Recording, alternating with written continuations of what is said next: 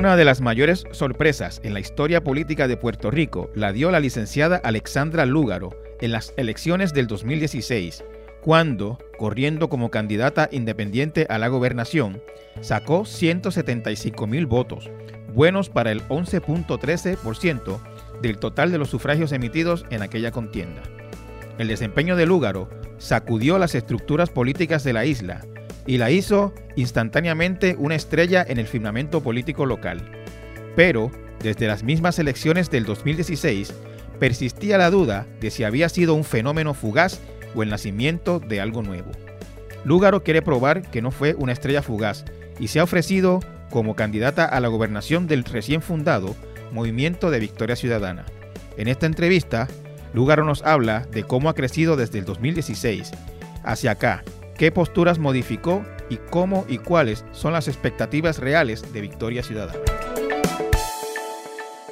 Antes de, empezar, saludo, licenciada. Gracias por la. tardes, Benjamín. Gracias por la oportunidad de estar aquí. Gracias por aceptar la invitación. Eh, para empezar, eh, todavía hay confusión en alguna gente sobre lo que cómo se están escogiendo las candidaturas de, Victoria Ciudadana. ¿Nos puede explicar eso para empezar? nosotros primeramente abrimos un espacio para que fuera el público el que presentara propuestas sobre cómo debíamos organizarnos cuál debía ser la estructura del movimiento y cuáles debían ser nuestros objetivos electorales y cómo íbamos a escoger esos candidatos. Eso en la Asamblea Nacional se escogió que las personas se hicieran disponibles a las candidaturas y luego una asamblea escogiera quiénes iban a ser esos candidatos. Siendo así las cosas, nos hemos hecho disponibles diversos candidatos y candidatas a tenor con esos objetivos electorales. Quiere decir, hay unas plazas abiertas, estas son las candidaturas, pues ustedes por ahí anuncian a cuáles están disponibles y será la asamblea la que escoja.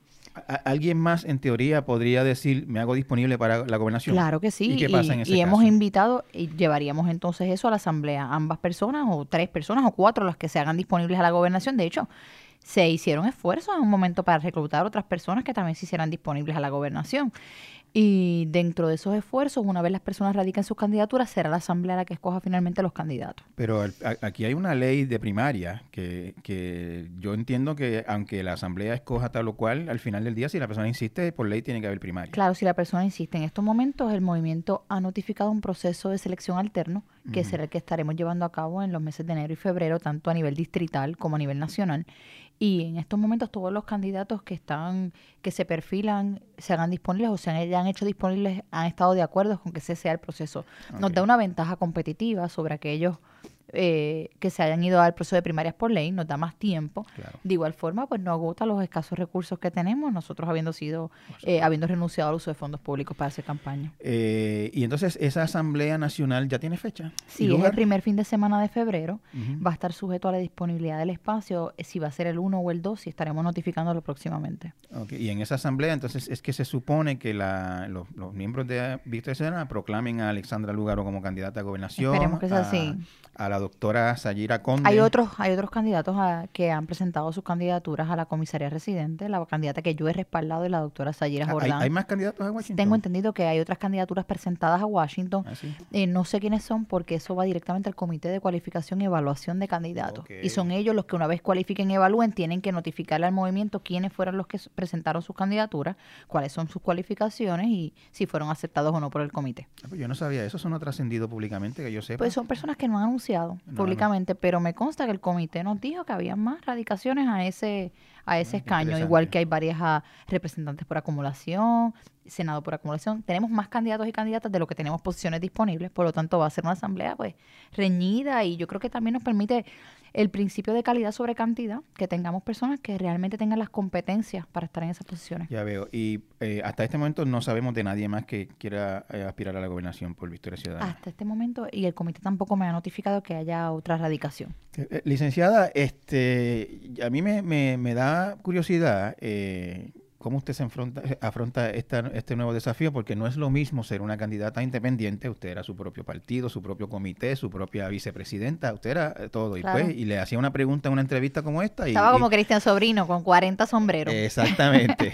y, le hacían una pregunta en una entrevista como esta y disparaba por lo que usted creyera y ya. Eso es así. Eh, es difícil eh, integrarse a una estructura y pensar que posiblemente no todas mis ideas, el 100% de mis ideas son el 100% de las ideas de mis compañeros de partido y, algo tengo que modificar. ¿Cómo, ha sido ese proceso? Es difícil, es difícil porque en una candidatura independiente uno tomaba las decisiones, las podía tomar de forma inmediata. En la política la inmediatez es esencial en cuanto a los medios se refiere, eso lo saben ustedes. Si hoy ocurre eh, algo con los gallos, yo podía de forma inmediata grabar un live y decir, esta es mi opinión sobre los gallos. Sí, y en estos momentos pues hay que consultar al movimiento, las opiniones de Alexandra Lúgaro tienen que ser consultadas porque cuando se creó el Movimiento Victoria Ciudadana fue una mesa de negociación donde personas que pertenecimos históricamente a distintas trincheras nos sentamos bajo el reconocimiento de que si seguimos divididos no vamos a lograr adelantar unas causas que son sumamente importantes.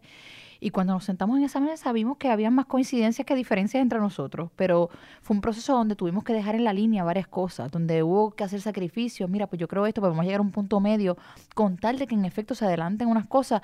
Y pues es un proceso, una transición difícil, pero también es una, una transición que, que nos deja saber, en, en, mi caso particularmente me llena de satisfacción porque hay que evolucionar en, en ese aspecto. Este momento que estamos viendo requiere una madurez nunca antes vista donde podamos estar dispuestos a ceder unas cosas con tal de lograr unos cambios que no se han visto por décadas y que pudimos haber adelantado de no estar divididos. Por tanto, yo prefiero el tener que consultar y el llegar a puntos de consenso y el que no siempre sean mis ideas las que sean adoptadas con tal de que podamos mover esa rueda en la dirección correcta. No, no, no, no ha tenido que morderse la lengua alguna vez porque usted como es... Eh, usuaria de redes sociales, por ejemplo, y ahí uno... Me la, muerdo todos los días. porque ahora me... Porque dispara Me la muerdo todos los días porque ahora mis expresiones no solamente las carga Alexandra Lúgaro, ahora cuando yo me expreso con lo que yo diga puedo de alguna forma opacar o ensombrecer o marcar a, otras personas que están en nuestro movimiento y tengo que ser mucho más cautelosa. Cuando uno habla por uno, uno dice y uno está dispuesto a,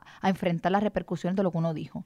Pero en estos momentos lo que yo diga eh, va a ser utilizado también contra otros candidatos y candidatas y tengo que ser mucho más responsable en mis expresiones. Un atributo que se le, que se le señaló a usted en la pasada campaña era precisamente ese tema de la espontaneidad, de la... De la de la libertad de... de, Tampoco es que he dejado de decir lo que tengo que decir. Lo sé, lo sé, y, por ahí voy. Este, eh, no, no, no, siente que puede perder algo en ese proceso? O, o, quizás lo que pierde en balance con lo que gana vale la pena. mire, cuando yo entré en Victoria Ciudadana, esa fue una de mis primeras preocupaciones.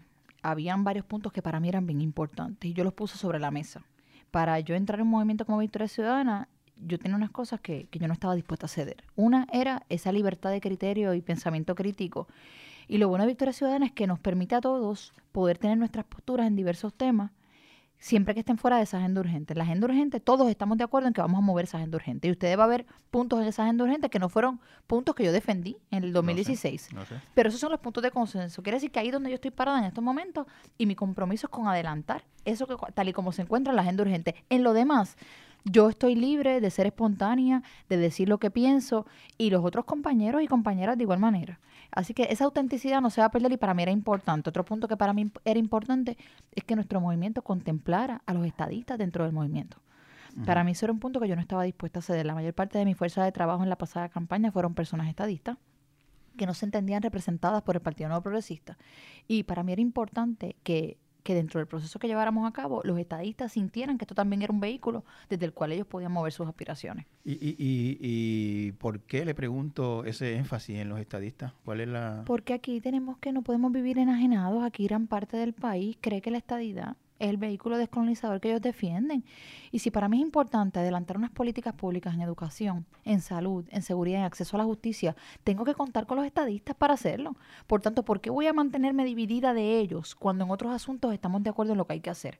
Y es precisamente esa división la que nos ha permitido que adelantemos eh, elementos cruciales que podrían mejorar nuestras prácticas educativas, nuestro sistema de salud, que ahora no es sistema, ahora es el negocio de la salud. Y y, y yo creo que el, aquellos que han querido tener unos proyectos electorales que no apuestan a incluir los estadistas, viven enajenados de esa realidad. Eh, usted en el 2016 eh, respondía a preguntas como la de la privatización, con posiciones, no puedo decir pragmáticas, ¿no? No era como, usted no era a rajatabla con la privatización, pero tampoco lo veía como un dogma. Eh, yo recuerdo una respuesta en específico, si mal no recuerdo, al tema de la AMA, que si, bueno, si la mejora, si mejora el servicio, pues yo lo, lo vería bien. Eh, uno de los puntos de la agenda urgente, de los principios de Victoria Ciudadana, es, prácticamente dogmática contra la privatización. No, es rajatabla, es que los servicios esenciales, tales como eh, energía, educación, salud, los servicios esenciales acceso a la justicia no deben estar en manos privadas. Debe ser el Estado el que tenga control de los servicios esenciales. Y en estos momentos yo estoy de acuerdo con esa agenda urgente y como le dije, van a haber unos puntos y la política en Puerto Rico tiene la característica de que no vemos políticos dispuestos a decir, mira, yo pensaba en un momento de esta manera, ahora pienso de esta otra, porque la inconsistencia aquí en Puerto Rico se paga muy caro en los medios, mira, está siendo inconsistente, es una veleta, se mueve para donde vaya el viento. Y yo lo veo como, yo creo que la gente tiene que ver esto como un proceso de evolución y madurez en el sentido de que yo prefiero estar dispuesta a ceder unas cosas en cuanto a mi opinión en unos temas y trabajar por ellas. No es de la boca para afuera que digo que creo en, la agenda urgente y no lo voy a hacer. Estoy dispuesta a trabajar y ese compromiso, contarle que hayamos más personas dispuestas a movernos en esa dirección. Mi pregunta habría sido entonces, si usted creía antes eh, como una medida pragmática, posiblemente privatización, si mejora el servicio, si, si, si, si quiebra en manos públicas, etcétera, y ahora no eh, si, eso es algo en lo que usted está cediendo o usted tuvo algunas experiencias, lecturas, conversaciones durante estos años que le hicieron cambiar de pues opinión. Pues más bien fue aprendizaje. Cuando yo corrí mi pasada campaña, pues yo tenía un conocimiento en unas áreas específicas, lo que era economía y educación, particularmente. En las otras áreas yo tuve que aprender, yo tuve que aprender de energía, tuve que aprender de toda el área de conservación de recursos naturales y ambientales. Y he aprendido mucho más luego de la campaña. El proceso de estar en radio me permitió compartir con unas personas que tienen una, una vasta experiencia y conocimiento. Y uno parte de lo que parte todo ciudadano. Cuando yo corrí, yo partía de que, mira, los servicios públicos, mira cuán deficientes son.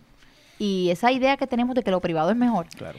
Pero cuando estudiamos modelos privados en Puerto Rico y vemos que realmente han funcionado, autoexpreso. ¿Cuál es la experiencia de la gente que tiene que estar allá a las 5 de la mañana para poder pagar sus multas con un sistema que no le registra correctamente las tablillas? ¿Qué pasó con Ondeo cuando, cuando la autoridad de acueductos del alcantarillado? Realmente lo privado es mejor.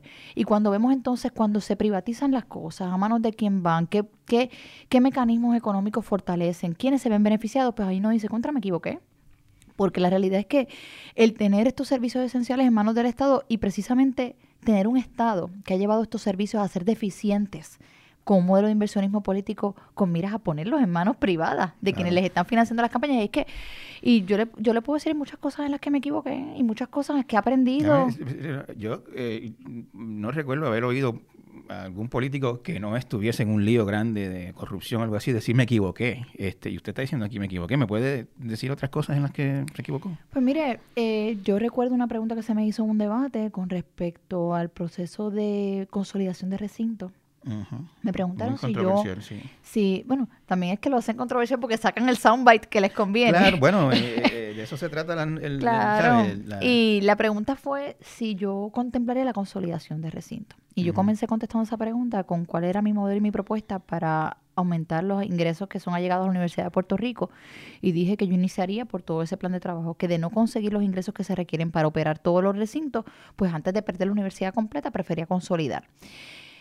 Hoy, luego de ver y, estar ahí dentro de la, porque, porque la verdad es que mucha la investigación que tuve que hacer con, con miras a, llevar una información de, mi programa, eh, ver todo el dinero que se malgasta en el país, todo el dinero que está yendo a, contratos que no son necesarios, que no son prioritarios, que no son consonos con los servicios esenciales, pues ahí es que uno ve que no, que no es necesaria la consolidación de recintos, que hay otros espacios de recursos y la Universidad de Puerto Rico es el motor de nuestro país. ¿Por qué no llegar esos recursos de forma prioritaria a la universidad, que es la que nos mueve desde el punto de vista social, económico, desde donde parte la, la creación de ese capital humano que va a formar el país?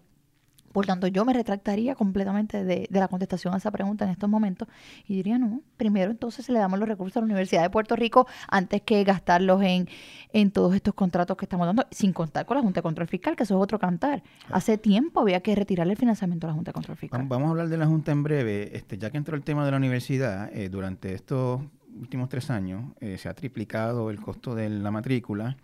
Eh, hay estudiantes que están saliendo de la universidad porque no pueden costearla, otros se están endeudando, cosa que antes no pasaba. Eh, ¿Usted va a qué hacer con la universidad? ¿Va a revertir el aumento de la matrícula? Sería revertir los aumentos de la matrícula. eh, revertir los recortes a la fórmula de presupuesto. Y esto no es algo de la administración Rosselló Vázquez, esto es algo que vino de la administración García Padilla, donde se afectó incluso la fórmula de presupuesto de la Universidad de Puerto Rico. Sería revertir eso y es parte de la agenda urgente, el revertir eh, para que la Universidad de Puerto Rico reciba el presupuesto que necesita para poder ser operacional. De igual forma, hay cambios estructurales que hay que hacer en la Universidad de Puerto Rico y eso se está reconociendo en la propia agenda urgente para que pueda. cuáles? Bueno, aquí tenemos una cantidad de recursos que se, son duplicados en la Universidad de Puerto Rico y eso lo sabemos, eh, donde hay tienes múltiples departamentos de recursos humanos, de finanzas, departamentos que sí se podrían estar consolidando para hacer más eficiente la operación universitaria. Pero en cuanto a la calidad académica, yo creo que en el ámbito de la investigación son más los recursos que tenemos que llegar a la Universidad de Puerto Rico, si es que vamos a tener una universidad que responda a lo que es el desarrollo económico. Aquí normalmente analizamos estos temas en compartimientos. Vamos a hablar un momento de educación, después hablamos de la universidad, pero el tema de la universidad no podemos desprenderlo del tema del desarrollo económico, hacia dónde nos queremos dirigir. Usted, eh, independientemente de cuál sea su posición sobre la universidad, ¿Usted entiende la lógica que se siguió para recortarle la mitad del presupuesto? Yo creo que es desarticular la universidad como lo han hecho con tantas otras áreas importantes del país para ponerla en manos privadas. Yo creo que eso tiene nombre y apellido y aquí todo el mundo sabe cuál es el nombre y apellido que está detrás de la del. ¿Cuál es ese nombre y apellido? Bueno, yo entendería que la, la lo que es Ana Jiménez uno, y, esto obviamente es pura especulación, no, no, quiero que se torne en una acusación, pero ya uno ve ciertas personas encaminadas y enfiladas a, obtener... O sea, ¿usted cree que la Junta de Supervisión Fiscal y la administración de Roselló Vázquez, como usted la llama, eh, tenían un plan de privatizar la Universidad de Puerto Rico? Sí, yo creo que hay un plan no solamente de privatizar la Universidad de Puerto Rico, privatizar la educación, eh, que la salud perpetuar el que la salud continúe siendo un negocio. Yo, le pregunto porque realmente es bien difícil, uno, o sea, uno puede entender, por ejemplo, aunque no lo comparta y cree que, y cree que el análisis fue superficial, que si hay la mitad de estudiantes en las escuelas públicas, pues hay la mitad de, de, escuelas. Eso, uno sabe que el análisis no es así, pero uno entiende cuál fue la lógica. Eh, pero en el caso de la universidad, el recorte de 450 millones al año... Fue arbitrario, fue caprichoso, no hubo ningún tipo de documentación que justificase ese número o ese recorte en particular. Y yo creo que es importante aquí analizar qué ha pasado con juntas de control fiscal en otros espacios. En Detroit, en Washington, en New York, comenzaron por la educación. Todos los recortes comenzaron por la educación, tanto a nivel de escuela, centros universitarios del Estado, porque en la medida en que tú desarticulas la educación, eh, le estás quitando las herramientas al pueblo para, para presentarse críticamente. Si tienes un pueblo ignorante, es un pueblo fácil de manipular y aquí comenzaron claramente el 42% de las escuelas se cerraron en los pasados dos años. Eso es una cantidad significativa. ¿Usted eh, no hubiese cerrado tantas escuelas? ¿Hubiese cerrado escuelas como quiera? ¿Cómo usted maneja ese asunto? Mire, yo creo que nuestras escuelas, el presupuesto del Departamento de Educación, es un presupuesto que es uno de los más altos nuestro Departamento de Educación no carece de recursos. Es, el más alto en cuanto a agencias del gobierno de Puerto Agencias se refiere y es el que le sigue al, al, del gobierno estatal.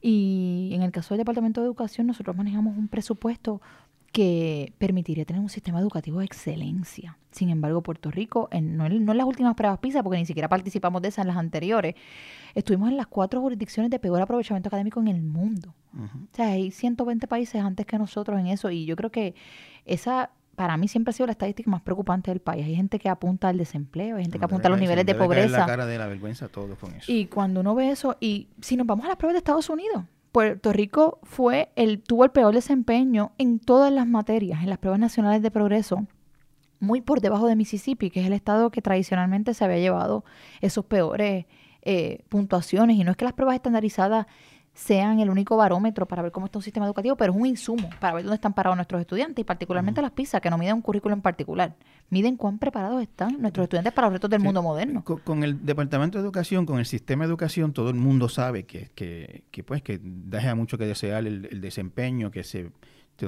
hay estadísticas que dicen que de 6 centavos de cada dólar llega al salón de clase. Eh, y es un problema que tenemos arrastrando hace décadas y que se viene y que viene empeorando. Eh, ¿qué, propone Victoria Ciudadana en específico para manejar ese problema? Pues mire, el departamento, yo creo que una de las primeras propuestas que hay, no solamente para el Departamento de Educación, para el rescate de todas las instituciones públicas, es colocar personas competentes a hacer el trabajo, empezando por ahí. Eh, en estos momentos sabemos que aún continúa la práctica de colocar personas afines con los partidos, afines con, con el proceso de, de recaudación de los partidos, y no son necesariamente las personas competentes que conozcan la idiosincrasia de esas instituciones y conozcan el personal y cómo se, como dicen por ahí, cómo se bate el cobre en la institución día a día. Uno de nuestros principios es el principio de mérito, colocar personas competentes, vengan de donde vengan, que estén dispuestas a hacer ese trabajo, que estén dispuestos a hacer el trabajo por cantidades razonables de dinero, no estos sueldazos de un cuarto de millón de dólares al año, es una de las cosas... ¿Usted cree que en el caso del Departamento de Educación solamente con gente competente se resuelve el problema? No, no solamente con gente competente. En nuestro Departamento de Educación hay gente por ahí que dice que, habría que, destruirlo y empezarlo en cero, porque son tantas las cosas que hay que cambiar. Nosotros tenemos dos áreas fundamentales que tenemos que trabajar. Está el área curricular, que nos responde a las necesidades de futuro. Nuestro, nuestra área de currículo, y hoy mismo se publicó, eh, no sé cuándo va a salir esto, pero... eh, se publicó en el nuevo día, de hecho, una convocatoria para los libros que va a estar obteniendo el Departamento de Educación. los libros. Los libros. Ellos están haciendo una, una convocatoria pública para que eh, las diferentes materias, para que se presenten cotizaciones con respecto a eso. Basta con ver esa lista para verlo atrás que estamos. Ah, sí, eh, no me fijé. ¿Qué, hay, por ejemplo? Es, una lista, primero, que no es consona ni siquiera con la realidad del Departamento de Educación. Uno no ve ni un solo libro de español o matemáticas, las materias en las que más rezagados están nuestros estudiantes. Ves libros, muchísimos libros de historia, que qué bueno que haya libros de historia, pero el Departamento de Educación eliminó mediante carta circular las clases de historia y estudios sociales, que ahora son clases electivas en nuestro sistema de educación pública. Ya no son parte del currículo de nuestros estudiantes. Nuestro currículo tiene que responder a necesidades de futuro y aquí no hay que reinventar la rueda. La rueda está inventada. Hay currículos que incluyen desde emprendimiento, empresarismo, eh, todo lo que es agroecología, lo que es periodismo, incluso derechos, que las personas salgan de la escuela sabiendo cuáles son sus derechos como consumidores, sus derechos si los detiene un policía, lo que es todo el conocimiento eh, político de un país, porque aquí no quieren ni hablar de política en las escuelas, pero tú tienes una serie de votantes que no están educados para participar de un proceso electoral.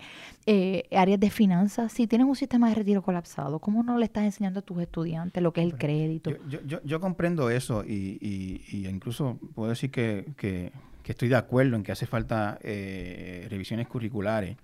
Sin embargo, eh, me estoy preguntando todavía cuál es la propuesta para el tema de la estructura organizacional del departamento, de esa enorme telaraña burocrática que, Yo creo que el departamento hay que dividir dos áreas y esto le tocará, claro, al secretario de Educación o secretaria que, que estemos nominando para ese puesto y que esté siendo aprobado pero y yo creo que nuestros secretarios ya tienen que dejarle ser sellos de goma al ejecutivo. Si la persona tiene las competencias, debe tener amplia discreción para hacer lo que haya que hacer en esos departamentos.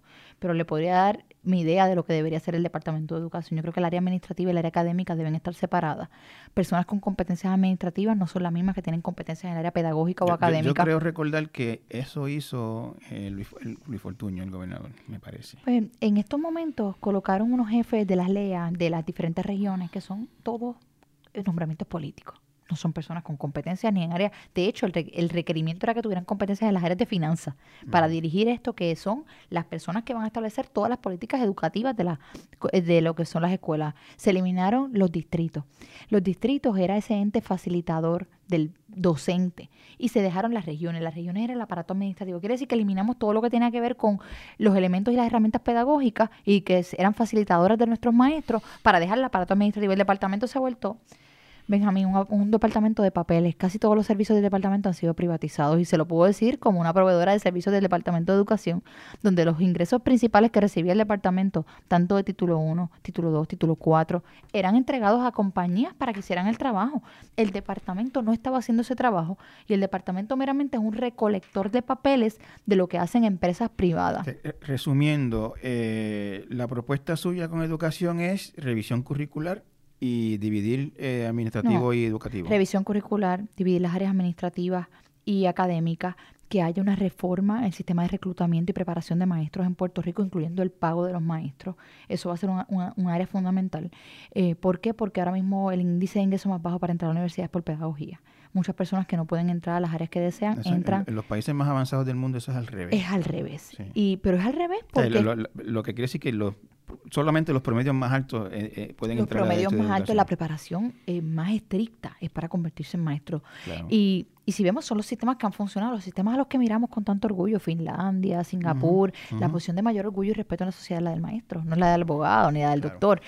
Y, pero eso es consono con unos salarios que son los más altos los maestros son las personas que más cobran y yo creo que entonces hay que comenzar una estructura transicional con el entendimiento claro y yo creo que esto es importante porque en la política la gente quiere ver resultados a corto plazo, por eso que no invierten en educación. El sistema que menos ha tardado en desarrollarse a nivel mundial fue Singapur tomó 30 años. Usualmente un sistema educativo que está en el piso tarda de 30 a 100 años en desarrollarse y Singapur lo hizo con una dictadura. Hacerlo en un proceso democrático es mucho más difícil. Quiere decir que el sistema educativo... Hay ejemplos eh, que se han eh, mejorado en menos tiempo. Canadá es uno de sus grandes ejemplos. En Brasil hubo unos avances importantes. Y lo, y lo, han hecho, pero lo han hecho con una colaboración entre el Estado y el Magisterio. Claro. Y en Puerto Rico hay que comenzar a dar esos pasos. Y uno, uno de esos pasos es precisamente con el Magisterio, que hay que fortalecerlo. Y en ese sentido no, estamos, no hemos ni siquiera comenzado. Que yo creo que, primero, entendiendo que esto es algo que no se va a ver en cuatro años el resultado, pero es hora de que empecemos y que los secretarios y secretarias de educación tengan más tiempo para trabajar. Porque si cada cuatro años cambiamos el secretario, cambia la política pública educativa, cambian todos los recursos del departamento, jamás vamos a ver continuidad en una política pública y jamás vamos a ver resultados. El tema de educación, al igual que otros, eh, al final del día eh, tienen mucho que ver con los recursos que existan. Debe haber todos los planes maravillosos del mundo y si no hay con qué pagarlos, pues... Aquí ciertamente los recursos. Cuando comparamos los recursos de Puerto Rico con los mejores cinco sistemas educativos del mundo, Singapur, Finlandia, Corea del Sur, Shanghai eh, y Canadá, Puerto Rico tiene más recursos para, ¿Cómo, se, mide eso? ¿Cómo se mide cuántos recursos tenemos? Porque porque por estudiante per cápita o se, se, mide por estudiante. ¿Cuántos recursos por estudiante hay al final del día? Ahora hay más recursos con el cierre de escuela, aunque lo último que hemos visto es que ahora la Junta dice que no se ve el ahorro. Que no se ve el ahorro. Que cerramos 42% de las escuelas y no se refleja el ahorro. igual en luz, en agua, en renta y todo. Es que la verdad es que las escuelas están ahí y yo las veo todos los días como se han ido deteriorando y se han convertido en car wash, en establos de caballo, en hospitalillos. Lo que se lo que se advirtió, porque Chicago es un buen modelo para estudiar. Chicago tuvo una junta de contraficados donde cerraron una gran cantidad de escuelas y están teniendo un gran problema con todas las estructuras que dejaron ahí, que no pudieron alquilar. Eh, usted me dice que hay, que hay los recursos, que se compara el per cápita con otros países no hay la voluntad. Y, salimos favorecidos, pero ¿me puede dar ejemplos específicos de, de, países en que el per cápita es menos que Puerto Rico? per cápita por estudiante. Para el per cápita por estudiante, bueno, tú tienes los sistemas de Corea del Sur, tú tienes el sistema de Singapur, los, el per cápita por estudiante es mucho menos que en Puerto Rico y son los mejores dos sistemas educativos que tienes en el mundo actualmente. El sistema de Estados Unidos y lo que, lo que otorga por en fondos tanto los estados como Puerto Rico como territorio no incorporado es mucho más de lo que reciben estos países. De hecho, sin, Estados Unidos tiene el segundo sistema más costoso del mundo y se ha quedado sumamente rezagado. No es Puerto Rico únicamente, está, ¿no? Está como, si mal no recuerdo, como 18 o algo así en el mundo. Y la verdad es que cuando miramos el, pues, la posición que tiene versus los mejores sistemas, está bien, bien atrás, particularmente en las áreas de ciencias y matemáticas. Totalmente, es un, es un reto que tienen los americanos que no han podido resolver. Pues porque lo que pasa es que han creado un sistema más orientado a pasar una prueba estandarizada, que le quita discreción al maestro en el salón de clase para integrar otros temas. Y hay unas diferencias bien enormes entre las escuelas en distritos ricos y distritos pobres. La desigualdad económica, que se refleja no solamente en el área de educación, se refleja en el área de salud, la vemos en el acceso a la justicia hay un sistema de justicia para los ricos y no para los pobres. Lo mismo con salud, lo mismo con En otras palabras, cuando usted habla de reformar de esta manera el Departamento de Educación, y hemos estado un ratito en el Departamento de Educación y yo creo que lo merece, eh, yo soy de la idea de que el, problema de Puerto Rico empieza cuando empieza a resolverse el problema de la educación. Eh, eh, el, problema del Departamento de Educación no es falta de recursos. Recursos tiene... Podemos estipular que no es falta de recursos económicos. Ese no es el problema del Departamento de Educación. El, problema del Departamento de Educación es falta de competencia, una burocracia excesiva. El problema del Departamento de Educación es que no está orientado a las mejores prácticas y tendencias a nivel global. Es un sistema que se ha quedado bien rezagado con prácticas de antaño. Y el otro problema que tenemos es cómo y eso no tiene que ver directamente con el Departamento de Educación, tiene que ver cómo socialmente eh, vemos esa posición del maestro, cuál ha sido la prioridad que se le ha dado a los maestros en el país, cuáles son las condiciones de trabajo de nuestros maestros, porque cuando tú ves el sistema educativo, tienes que ver que quien edifica ese sistema diariamente en un salón de clases es un maestro o una maestra, particularmente son maestras en su mayoría, y cómo se han visto afectados este sector durante los pasados años no hemos visto ningún tipo de, búsqueda de fortalecer este sector, ni siquiera en ámbitos de preparación o, salariales. Por tanto, no estamos atrayendo al mejor talento al magisterio, no estamos fortaleciendo el talento que está allí. Las prácticas que se han visto son prácticas que tienen a muchos maestros hartos, como, y, lo digo con J porque están hartos del sistema educativo buscando irse porque no encuentran las herramientas que les permitan a ellos pues, salir fortalecidos del salón de clase. le, preguntaba sobre el tema de los recursos porque Puerto Rico tiene un problema de, de, de, que los recursos no dan.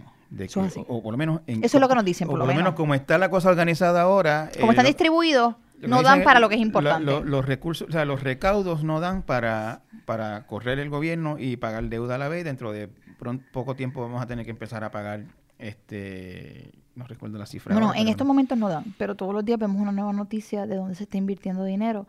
Y, y la, yo creo que en el mismo Departamento de Educación es tan simple como decir, ellos cuando cerraron el 42% de las escuelas dijeron que iba a haber un ahorro de 17 millones. Eh, yo creo que coinciden con los mismos 17 millones que le dieron al proyecto Tus Valores Cuentan.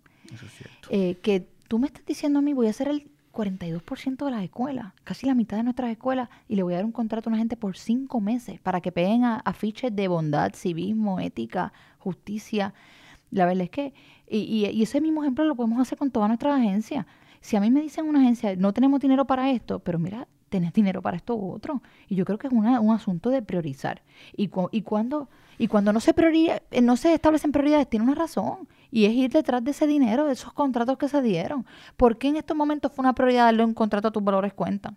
Versus que esas escuelas permanecieran abiertas. Y lo mismo, ¿por qué es una prioridad darle un contrato a esta otra entidad o a este, o comprar esta otra cosa? Hay que ir detrás de esas personas, la mayoría. Basta con ir al contrato electoral y ver que son personas que financiaron campañas. Y el inversionismo político es una es la raíz de gran parte de nuestros problemas. Eh, ¿Cuál es la propuesta? Ustedes, bueno, ustedes tienen, y a mí me llama mucho la atención, me llamó la atención desde el primer momento, uno de sus principios fundamentales, yo creo que, si mal no recuerdo, el primero que aparece en su, en su declaración es el rescate de las instituciones. Eh, ¿Qué significa eso? ¿Qué, ¿Qué es rescatar las instituciones? Las instituciones en Puerto Rico han estado corrompidas por décadas por la corrupción, de igual forma, el inversionismo político dentro de la ley de rescate de las instituciones públicas hablamos de políticas y leyes contra la corrupción, antipuertas giratorias, y para los que escuchen esto posteriormente lo lean, eh, la, la política de prohibir que las personas vayan al gobierno a tomar decisiones para luego servirse de esas decisiones en el sector privado, como pasó con Luis Fortuño cuando privatizó las carreteras para luego irse a la Junta de Metropistas, como pasó con Carlos García cuando emitió 17 mil millones en deuda desde el Banco Gubernamental de Fomento para irse a Santander Securities a recibir comisiones de esa deuda que emitió. Pues esas leyes antipuertas giratorias, que las tiene todo país que respeta sus finanzas y el erario, eh, en Puerto Rico hay que instituirlas para evitar que, sigan yendo... ¿Cómo se puede prohibir que alguien se gane la vida después que sale del gobierno? Bueno, que se gane la vida, es que no se pueden ganar la vida partiendo de las decisiones que tomaron desde el gobierno. Punto. Si usted trabajó en el gobierno dando contratos para transportación, usted no puede ir a la compañía de transportación a la que le dio contratos a luego trabajar y ganar una millonada. Y eso tiene que quedar claro. Y usted cuando entra al gobierno hace unos sacrificios, entre ellos decir, mira, pues si yo deseo servirle al país, tiene que ser amarrándome a que desde esos espacios donde yo tomé decisiones que enriquecieron a ciertas empresas, no puedo enriquecerme posteriormente de esas decisiones, punto. Y si usted no está dispuesto a, asumir ese sacrificio, pues no entre entonces a trabajar al gobierno, porque tenemos que movernos a un gobierno de servir que no sea para servirse. Y yo creo que eso es lo que hemos visto en los pasados años, personas que entran al gobierno a tomar decisiones todos los días, que nada tiene que ver con hacer lo correcto, que es cómo me acomodo, porque como piensan que lo que van a estar son cuatro años, porque aquí hay una alternancia de cada cuatro años cambiar de color, pues mira, ¿cómo me acomodo en estos cuatro años con tal empresa o con tal otra? Tomo decisiones que les beneficien para luego entonces salir a estar en la junta de gobierno de ellos o a ser socio de esa empresa. Esas leyes antipuertas giratorias van a ser clave. De igual forma, una reforma electoral queremos, y para tener una reforma electoral, claramente hay que entender que no lo vamos a hacer con la, legislatura, la composición legislativa que tenemos en la actualidad, porque la ley electoral está diseñada para, perpetuar a los partidos que están en el poder. Quiere decir que dentro de nuestros objetivos electorales nosotros hemos fijado convertirnos en la fuerza que decide en el Senado, precisamente para con una victoria electoral. Con la fuerza que decide en el Senado. En el Senado particularmente. ¿Por qué? Porque en el Senado el número que hemos establecido como un número mágico es el 6 con seis senadores que logremos acomodar, que estamos lanzando 18. Vamos a tener, vamos a aspirar a 18 escaños, dos por acumulación y dos en cada distrito de los ocho distritos senatoriales. Pero con seis de esos senadores o senadoras que, que logren la confianza del pueblo, vamos a poder convertirnos en la fuerza que decide para tomar cualquier decisión eh, ya sea el Partido No Progresista. eso es como, ese es un objetivo estratégico. Es un objetivo estratégico. yo no había escuchado, no sé si lo han hablado, yo no lo había escuchado, eh, y lo está, no sé si lo estás revelando aquí o se había dicho pues antes. Mire, yo, yo no, no lo he dicho quizás antes. Nosotros estamos aspirando a colocar los 18, como dicen por ahí. Pero, pero 6 es el número mágico. 6 es el número mágico. Con 6 senadores o senadoras que, podamos, que puedan ocupar esos escaños, automáticamente el Partido No Progresista o el Partido Popular, para aprobar cualquier cosa, tiene que unirse con nosotros o unirse entre ellos. Y nosotros ya sabemos lo difícil que es que se unan entre ellos. Bueno, para muchas cosas se unen. Bueno, claro y de igual forma, sí, entre ellas los gallos, que podemos luego hablar de eso. hablamos un ratito ya mismo de los gallos. Eh, de la revolución de los gallos. De la revolución de los gallos.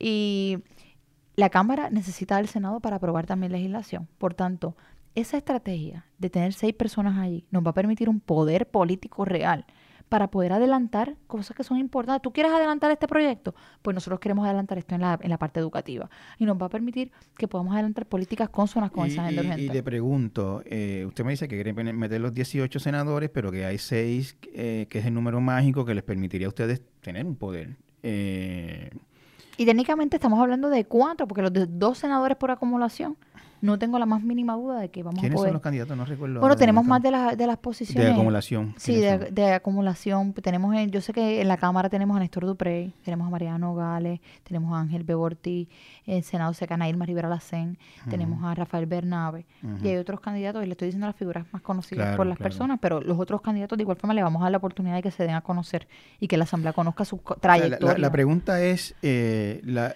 la proyección es que van a lograr eh, esos seis senadores.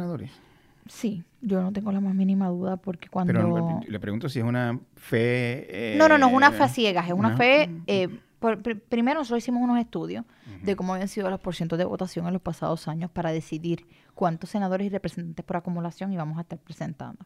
Escogimos dos, está, está, pudimos haber escogido tres, pero era estirar un poquito el chicle y escoger tres nos arriesgaba a quedarnos con cero. Claro. Igual pues que hay mucha gente que dice que al, escoger dos se, arriesgan a, quedarse con bueno, eh, utilizamos como criterio las personas que habían votado fuera de la vieja política en las pasadas elecciones. También está contemplada la variable de que cada vez son menos las personas que votan en el país. La pasada elección solamente contó con un 55% y, y hemos visto esa cómo se ha ido cómo ha ido menguando ha, la bajado yo, los, otros días el estimado por una columna que escribí, el voto íntegro eh, bajó en 40% en 10 años, bien, bien fuerte. Es significativo y de igual manera apostamos a la inscripción de una gran cantidad de electores que pertenece a un grupo demográfico que es afines con nuestra agenda urgente que es el grupo de 18 a 44 años. Y dentro de esto, pues claro, tendremos que comernos la calle y crear unas estrategias de inscripción masiva para lograr estos números, pero nosotros estamos apostando un plan de trabajo, que donde tenemos esa variable contemplada y tenemos entonces dos senadores y dos representantes por acumulación y dos en cada distrito. Con que haya un representante o un senador de cada distrito, en el caso del Senado, yo creo que es importante hablarle a la gente de las candidaturas puentes usted puede seguir, cada persona puede votar por dos senadores de distrito. Uno puede seguirle diciendo a la gente que yo aspiraría a que las personas evalúen a cada candidato y candidata. Nosotros no estamos en la de decirle eh, rajen Victoria Ciudadana, vota íntegro. Nosotros sabemos que el voto íntegro no es un voto inteligente. Nosotros aspiramos a tener tan buenos candidatos y candidatas allí que cuando la gente evalúe nuestros candidatos y candidatas, digan, es como votar íntegro porque los candidatos de ellos son los mejores.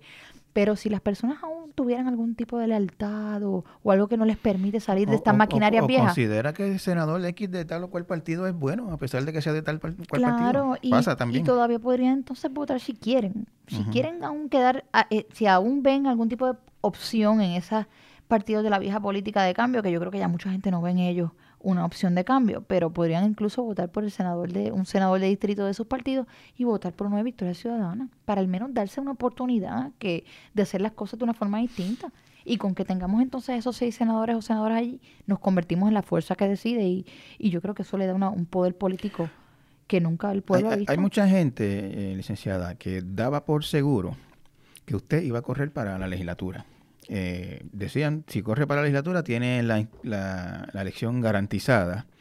Y se sorprendieron cuando decidió aspirar a la gobernación porque se entiende que, la cuesta es un poquito más empinada ganar la gobernación que la legislatura.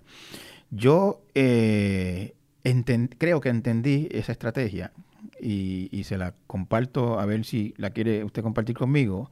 Eh, ustedes están buscando no solamente, o sea, ustedes no están pensando solamente en el 2020, ustedes están pensando eh, quedar inscritos. Esto no es una carrera corta. Esto no es una carrera corta. Y seguir creciendo ese partido. Esta no es la que corre curso, esta es la que corre Beverly. exacto. explíqueme explíqueme esa, esa, esa estrategia, qué fue lo que, lo que los llevó a, organizarse como se están organizando en términos de candidatura. Nosotros tenemos un plan y, tenemos eh, una visión de unos objetivos electorales a 2020, a 2024, a 2028 por eso es que hay varios objetivos electorales dentro de lo que estamos haciendo y no se centran los objetivos meramente en la gobernación.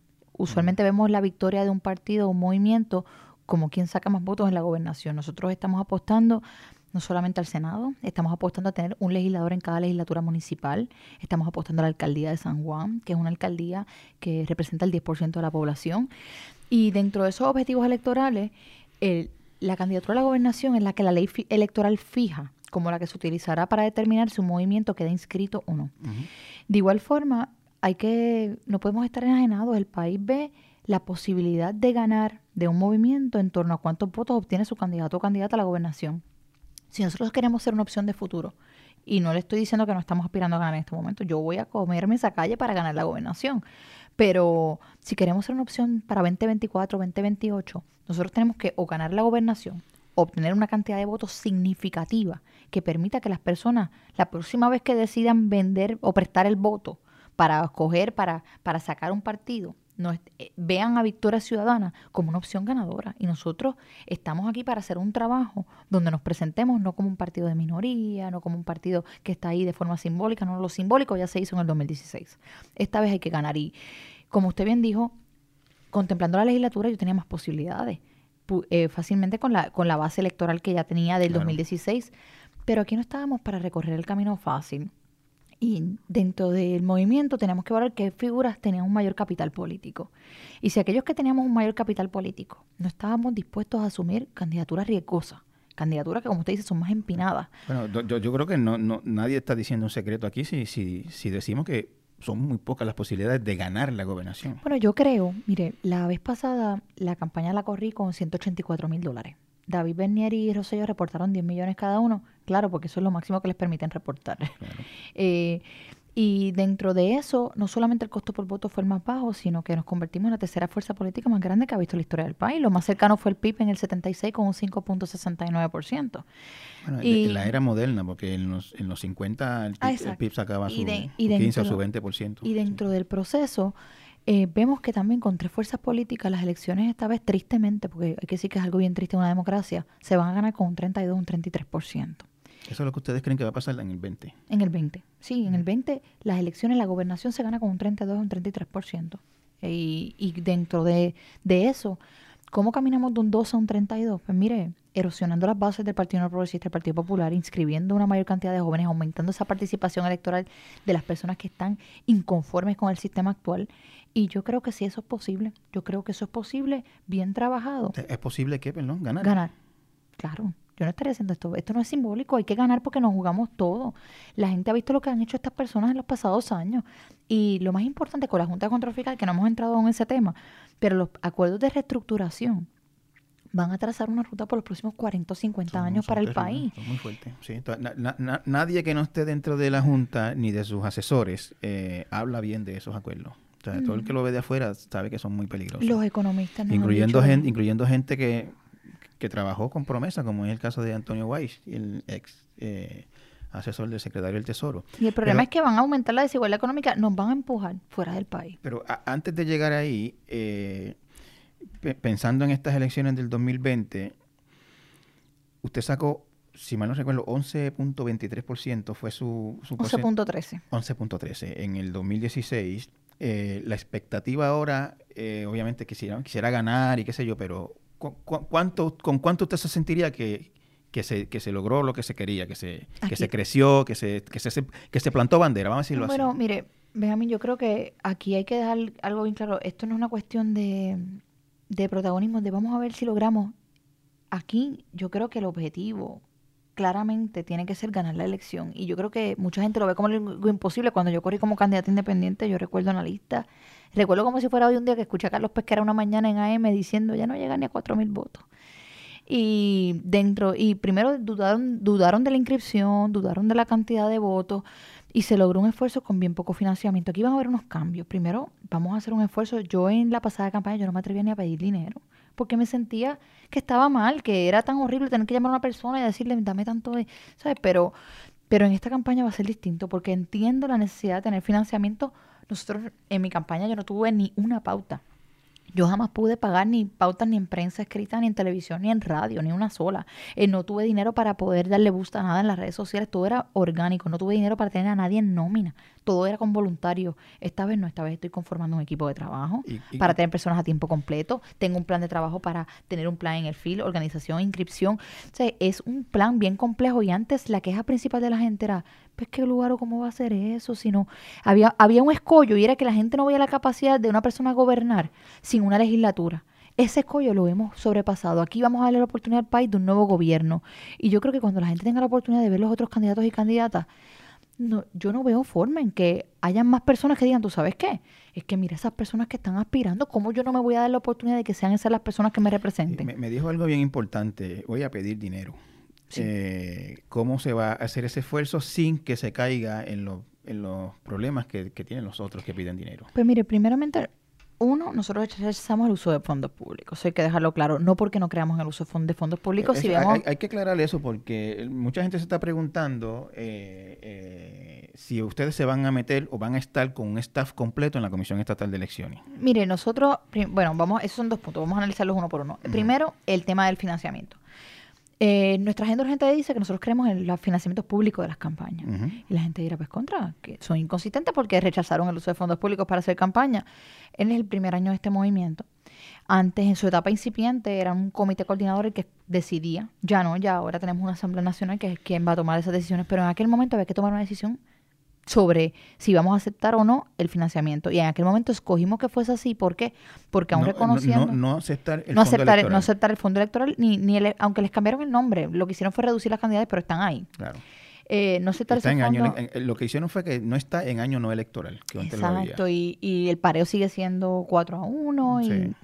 eh, pues rechazamos eso. ¿Por qué? Porque nosotros podemos entender cómo con la desconfianza que se ha generado y la apatía que hay al proceso electoral y político, la gente piensa que quien entra en estos procesos es para hacerse rico. Viene a, buscar- Para- viene, viene ah, a. Viene a busconear, esa es la palabra que usan, son unos buscones. Exacto. Nosotros, Otros buscones. sí. nosotros en este, en este momento, nosotros tenemos que ganarnos la confianza de la gente. Nosotros tenemos que demostrar de lo que estamos hechos, que somos capaces de hacer. Y cada vez que uno tiene una entrevista en un medio, a diferencia de esta entrevista que estamos teniendo, pero usualmente son que cinco minutos, cuatro minutos lo que uno tiene. Si en cada medio íbamos a estar a, dando, a dar explicaciones de por qué vamos a usar esos fondos, porque son importantes, no íbamos a poder estar hablando de lo que es importante, de los acuerdos de reestructuración que está aprobando la Junta, las políticas públicas. Por lo tanto, sacamos eso del medio como de forma estratégica. No vamos a hablar de eso, vamos a rechazar el uso de esos fondos, por más que nos estemos dando un tiro en el pie, para poder ganarnos nuevamente la confianza de las Ahora, personas. la- No porque no eh, creamos en ma- el financiamiento ma- público. Yo sé, mantengo la, o sea, insisto en la pregunta.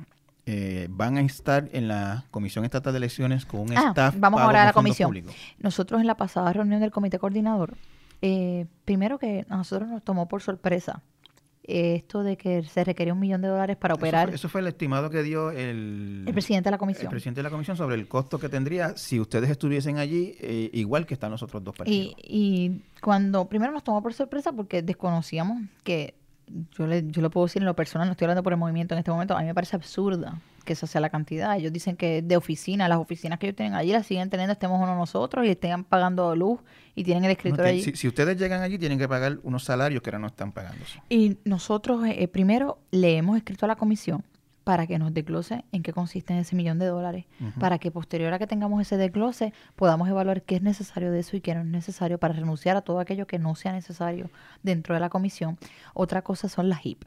La ley solamente otorga funcionarios en la Junta de Inscripción Permanente a los primeros tres partidos que se inscriban. Quiere decir que nosotros no vamos a tener derecho a funcionarios en la HIP. Eso es un costo que la comisión no va a tener, que sí tiene para los primeros tres partidos que se inscribieron. En el caso de nuestros funcionarios allí, nosotros vamos a estar evaluando cuál es la nómina que establece la comisión para que nuestros funcionarios puedan eh, escoger y te podamos tener esa decisión. Pero eso lo va a tomar la asamblea, ya el comité eh, remitió esas cartas a la comisión para una vez tengamos ese presupuesto poder decidir y decir, mira, esto no es necesario, se va a rechazar este sueldo, se va a disminuir este sueldo por este otro. Nosotros, eh, Benjamín, nosotros vamos a administrar ese dinero que se nos dé ahí de la misma forma que estaremos administrando el presupuesto del país, de la forma más costo efectiva, eh, de una forma frugal que la gente entienda que estamos consonos con las realidades, pero tampoco, algo que tengan claro, tampoco es que vamos a renunciar a unos recursos que van a garantizar que esa voluntad de los electores. Lo- lo- y aquí lo- sabemos que las decisiones, las elecciones se deciden en los colegios. Mira, eh, licenciada, otra pregunta que muchos nos hacemos es, eh, suponiendo que el partido eh, Victoria Ciudadana queda inscrito, saca más de el 3% o algo así, que es la, el, margen, ¿no? No, si no queda inscrito, apaga y vámonos. Sí, pero, pero no, mucha gente cree que no va a quedar inscrito. Pero de, ahí, del 3% en adelante, es que hay duda de cuánto va a llegar, pero menos del 3, poca gente cree que, pase. Eh, y pasa, pues llega enero del 2021 y como están las cosas ahora, como son las cosas ahora, la Comisión Estatal de Elecciones va a estar abierta y funcionando plenamente como ha estado todo este tiempo. Eh, los funcionarios de Victoria Ciudadana van a seguir ahí. Es una decisión que yo no puedo tomar por el movimiento. Yo creo que muchas veces... Pero su, opinión, ¿cuál sería? Cuando en el comité o donde deciden estas cosas decidan. yo, yo creo que yo creo que hay que evaluar... Eh, usted está partiendo de la premisa de que no quedemos inscritos. No, no, que queden inscritos. Ah, de que quedemos inscritos. Sí. Mire, nosotros... los partidos que quedan inscritos están en la Comisión Estatal de Elecciones cuatro años. Eh, Mire, yo le puedo hablar directamente de lo que es la agenda urgente. La agenda urgente cree en que la Comisión Estatal de Elecciones debe ser una agencia que opere de forma costo efectiva, que la cantidad de dinero que gasta la comisión actualmente es una cantidad absurda. Eh, de hecho, Son cuando... como 40 millones al año más o menos. Y estamos hablando de que si usted multiplica eso por todos los años, eh, la, la, falta, el que no hay una necesidad de tener una comisión estatal de elecciones operando eh, como de la forma que está operando los años que no son eleccionarios, el que gran parte de esas funciones tienen que ver con la inscripción de nuevos electores, cosa que al menos yo le puedo decir, yo entiendo que podría hacerse desde el Departamento de Transportación y Obras Públicas. Toda persona que saque una licencia o una identificación del Departamento de Transportación y Obras Públicas para aquellos que no conducen vehículos de motor, que es la que utilizan todos los días, les sirva para ir a votar Sabemos ahora mismo que las juntas de inscripción permanente tienen que tener por ley un funcionario del Partido Popular, uno del Partido No Progresista y uno del Partido Independentista todos los días ahí a tiempo completo. Hay veces que se registran cinco transacciones en todo un mes en una HIP tienes funcionarios allí cinco días a la semana. cinco transacciones al mes trabajaron mucho. Es un ¿sabes? La verdad es que es una cosa impresionante y esto es lo que ya ha sido señalado, pero no se ha hecho. ¿Por qué? Porque no hay la voluntad de sacar unos puestos de allí de personas que se les premia por el trabajo que hicieron en campaña y esa es la realidad del asunto. Eh, yo no lo voy a tomar una decisión por el movimiento, sería irresponsable de mi parte, pero le puedo apostar a que nosotros vamos a tomar unas decisiones donde, donde los costos sean ínfimos y sí, lo que, claro, velando por la voluntad de nuestros electores y, y, de que tengamos una oportunidad real en ese proceso de elección. Se, se me está quedando una pregunta en el aire y que me llamó mucho la atención. Vamos a pedir dinero, vamos a recaudar. ¿Cómo es que van a recaudar sin caer en los problemas en que caen otros que recaudan pues dinero? mire, primeramente yo... En otras palabras, ¿cómo van a recaudar sin sentirse después rehenes o, comprometidos con las personas que le donen dinero? Los procesos de recaudación que se han establecido al momento eh, son procesos ya sea por venta de mercancía, donde una persona compra una camisa, una gorra, un sticker, y los procesos de recolección en línea.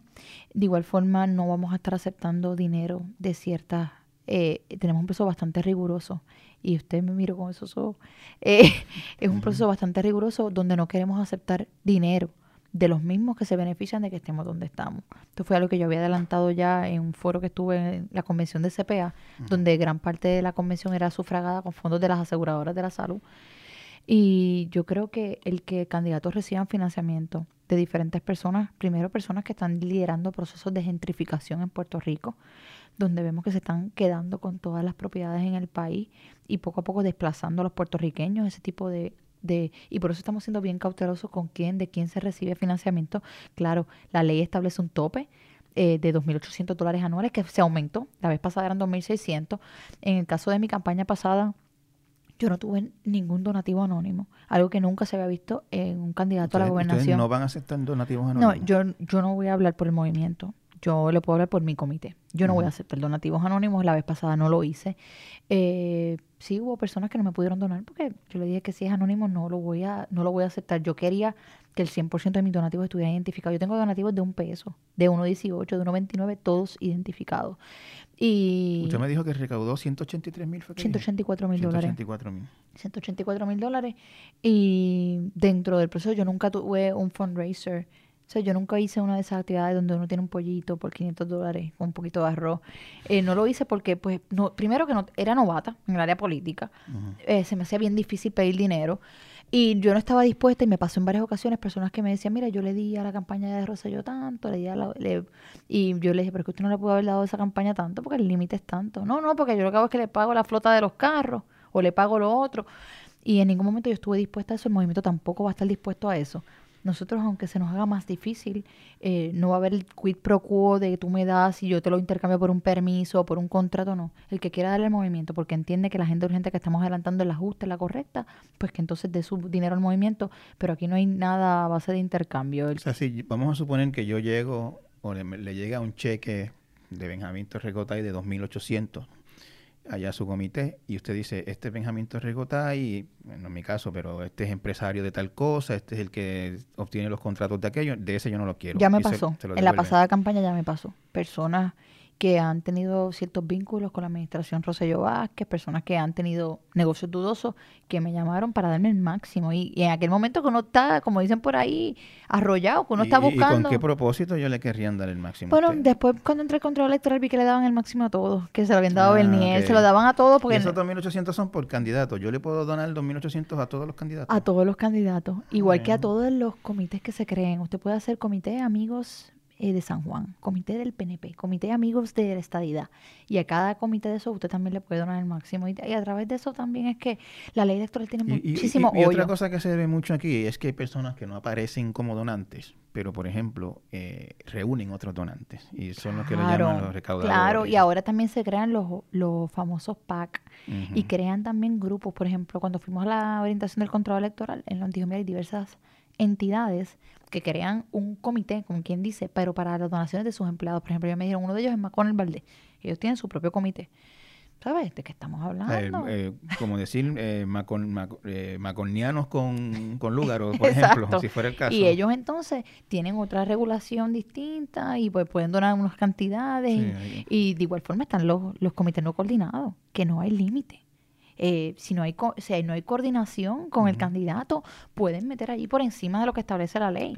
Y eso ya lo regula pues City Ustedes no van a permitir eso con ustedes. Aunque los no coordinados ustedes no tienen. No, los no coordinados no tenemos ningún, no podemos incidir sobre eso, precisamente porque no son coordinados. ustedes no, lo pueden prohibir y lo pueden hasta desautorizar y ellos siguen. Pues, claro, y los no coordinados eh, pueden ser tanto a favor como en contra de un candidato. Claro que nosotros tampoco podemos incidir sobre si crean no coordinados para estar en contra de nuestra candidatura, que eso es algo que también podríamos ver que pase. Pero en términos de la recaudación de su comité como candidato a la gobernación, en, mi caso de mi comité, no donativos anónimos, no donativos anónimos y yo voy a estar rechazando eh, donativos de cualquier persona que yo entienda que de alguna forma es beneficiada porque continuamos en la crisis en la que estamos. Licenciada, eh, el tiempo un poquito nos está traicionando. Eh, y hay un par de temas que yo quería tratar con usted y quisiera tratarlo brevemente. Eh, el movimiento Victoria Ciudadana tiene una propuesta de salud universal. Oh, eh, y todo el mundo se pregunta con esas propuestas cómo se costean. Claro. ¿Cómo se costea la propuesta de ustedes? Pues mire, nosotros creamos una estructura que se llama red de redes. En esa estructura, que es una estructura bien diferente a la que tiene un partido tradicional, tenemos una red de educación, una red de economía, una red de salud, donde hay decenas de profesionales de cada uno de estos ámbitos. En estos momentos nuestra red de salud, junto con la red de economía, están preparando precisamente un proyecto para presentar al país cómo se costearía un sistema de salud universal. Sí le puedo adelantar que cuando vemos los costos que está teniendo nuestro sistema actual y las ganancias que están recibiendo las aseguradoras que se encuentran, al menos las que se encuentran en el plan vital, que por darle un ejemplo, una aseguradora que todos conocemos, que sabemos que no entró a tiempo al proceso de licitación, que Elías Sánchez era su cabildero, eh, recibió 700 millones en un solo contrato, eh, fuera de en destiempo. Y cuando vemos los, eh, entre las 10 empresas de mayores ingresos del país, figuran 6 de las aseguradoras de la salud. El dinero está ahí. El dinero está ahí, lo que pasa es que el dinero está yendo para unos intermediarios, no está llegando directamente ni a los pacientes ni a los profesionales de la salud. alguien me dijo precisamente en este espacio que la ganancias de las aseguradoras son como de 700 millones. la, realidad es que es una cosa increíble entre las aseguradoras sin contar con la duplicidad de esfuerzos en cuántas personas están aseguradas en múltiples ocasiones, tienen el seguro de su plan médico, tienen el seguro de incapacidad, tienen el fondo del seguro del Estado. Hay una serie de, de, seguros que reciben las personas, que hay una multiplicidad de pagos para asegurar a un mismo individuo. Y dentro de toda esa propuesta económica van a contemplar a dólares y centavos. Yo creo que algo que nos va a distinguir a nosotros en este proceso es no solamente presentar el programa de gobierno, presentar una estructura clara de cómo se va a financiar ese programa de gobierno. Eh, sui generis en Puerto Rico. Para eso, para eso mismo es que hemos... Todo el mundo dice, ¿y cómo te va a costear eso cortando contratos. y por eso mismo es que para nosotros era importante que se configuraran estas redes, que se trabajaran proyectos económicos, que pudiésemos presentar al país, mire, este es el presupuesto de Wanda Vázquez de este año, este hubiese sido el presupuesto de Victoria Ciudadana. Con el mismo dinero, esto es lo que nosotros hubiésemos hecho. Y yo creo que hay que salir de esa etiqueta de que los políticos son enciclopedias, todólogos. Para eso tenemos personas y, capacitadas que tienen una trayectoria y tienen una experiencia y dentro de Victoria Ciudadana contamos con esos recursos. En vez de verles como adversarios, los hemos abrazado y tenemos personas de todos los ámbitos, el ámbito de la salud, el ámbito económico, el ámbito cultural, diferentes. Hay muchas redes donde están trabajando activamente todas las semanas para engordar ese programa, esa agenda urgente, darle carne, pero más que carne, sustancia. ¿Cómo vamos a sufragar esos esfuerzos? Licenciada, eh, uno de los portavoces de ustedes o de las personas más conocidas de su, de su organización, que es Néstor Duprey, tiene una, usa a menudo una frase eh, que el rival de Victoria Ciudadana no es el PNP, el PPD y el PIB, sino la apatía. Eh, en Puerto Rico la está rota, está quebrada totalmente la confianza entre el público y, los políticos, la política. Eh, ¿Ustedes sienten eso? ¿Ustedes, claro. Eh, eh, y, cómo, lo, cómo lo están manejando y, cuáles son las expectativas de ustedes en términos de, cómo ustedes van a, afrontar esa situación? Le añado más a la frase de Néstor Duprey, son la apatía, la indiferencia y el escepticismo, porque el que está apático a la política y no quiere saber de ella, también está el que es escéptico, el que dice todos son iguales, o cuando lleguen al poder van a robar igual que los otros. Y, la indiferencia está el que no le importa. Usted, no imagina la gran cantidad de personas mientras yo cogiendo eso que me mí no me importa, yo, voy, yo me voy para Florida en cuatro meses. Y dentro de ese esfuerzo, pues sí, eh, son grandes rivales. ¿Cómo ganarnos la confianza? Yo creo que con nuestras acciones. En estos momentos, cuando ves un aparato de intereses que se sienten amenazados, y yo lo puedo ver todos los días, porque jamás los ataques habían sido así en el 2016, eh, de, personas que están gastando dinero, que invierten en pasquines, que invierten en medios para, para asesinar la reputación, porque no pueden atacar ni las ideas, ni la trayectoria, pues asesinan reputaciones. Pues mire, yo creo que hay que ganar la confianza con nuestras acciones, hay que seguir trabajando, hay que seguir siendo transparentes, hay que seguir siendo honestos. Eh, las personas que sí tenemos, que son funcionarios electos, eh, tienen que seguir demostrando lo que podría estar Victoria Ciudadana haciendo una vez llegue allí. En caso de, de representante Manuel Natal, ya le solicitó a Johnny Méndez ya certificado el movimiento que pueda ser portavoz de Victoria Ciudadana allí. Vamos a estar presentando proyectos legislativos que también ponen en la línea a los otros legisladores que ahora están sus partidos vendiendo estas promesas de campaña. Pues mire, si usted está dispuesto a adelantar eso, ¿por qué no vota a favor de eso ahora? Eh, para que entonces la gente pueda ver si, porque muchas, ahora estos partidos de la vieja política les quieren dar un lavado de cara. Y me fijé que muchos candidatos de la vieja política han adoptado la agenda urgente pero si ustedes han sido mayoría por tantos años y han tenido al Ejecutivo y han tenido el Poder Legislativo, ¿por qué no lo han hecho antes? Y yo creo que es importante de que, que antes que la gente compre estas promesas de campaña, vean, mira, ellos están ahí, ellos podrían ahora mismo estar aprobando y votando a favor de estos proyectos. ¿Por qué no lo hacen? Para que se den cuenta que esas estructuras de la vieja política pueden tener buenas personas allá adentro, porque hay buenos populares, hay buenos PNP, pero las estructuras estas se deben a los mismos intereses que se benefician de que estemos como estamos y no les van a permitir. Este famoso lavado de, de manguera que dice Aníbal, eso no se va a dar porque estas estructuras se deben a esos mismos intereses. Y yo creo que es importante que el pueblo los vea por lo que son y poco a poco ganarnos esa confianza. No va a ser fácil, no va a ser de un día para otro, pero la confianza uno no la gana con palabras, la gana con acciones.